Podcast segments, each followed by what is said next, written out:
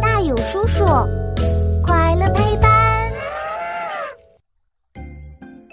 天气真好呀，太阳暖洋洋的。太阳当空照。迪卡哼着歌，甩着长鼻子，慢悠悠走着。走走走。歌哼到一半，一阵咕咕咕的鸟叫声传来。迪卡转身一瞧，哎，乐奇，有一只鸽子在围着你飞哎！这是我的新朋友小鸽子。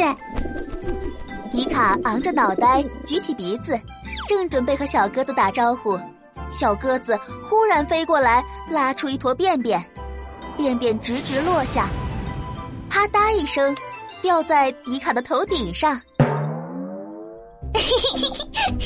抱 抱歉，迪卡，你还笑？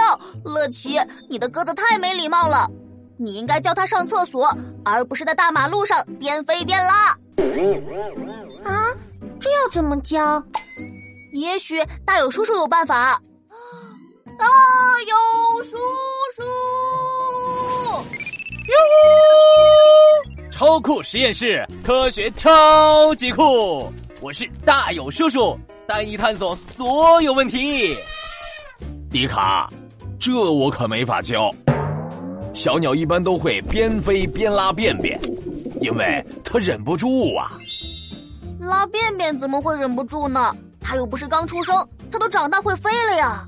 听我慢慢和你说啊，一般身体里有一个器官叫做直肠。每当我们的身体产生一点便便，便便就会被储存在直肠里。等到储存的够多了，我们才会找到厕所去把便便拉出来。可是小鸟呢，它却不能大量储存便便哦，因为它的直肠较短。嘿嘿，我知道了，所以小鸟只要有了少少的便便，就要噗，随时随地拉出来，对吧？对，除了这个原因，小鸟这么做还为了便于飞行哦。嗯，如果把便便留在身体里，会增加小鸟身体的重量。太重可不好飞，飞不快，所以小鸟才会一边飞一边拉便便，时刻保持身体的轻松状态，这样才可以飞得又高又快哦。哦，原来如此，那我原谅小鸽子吧。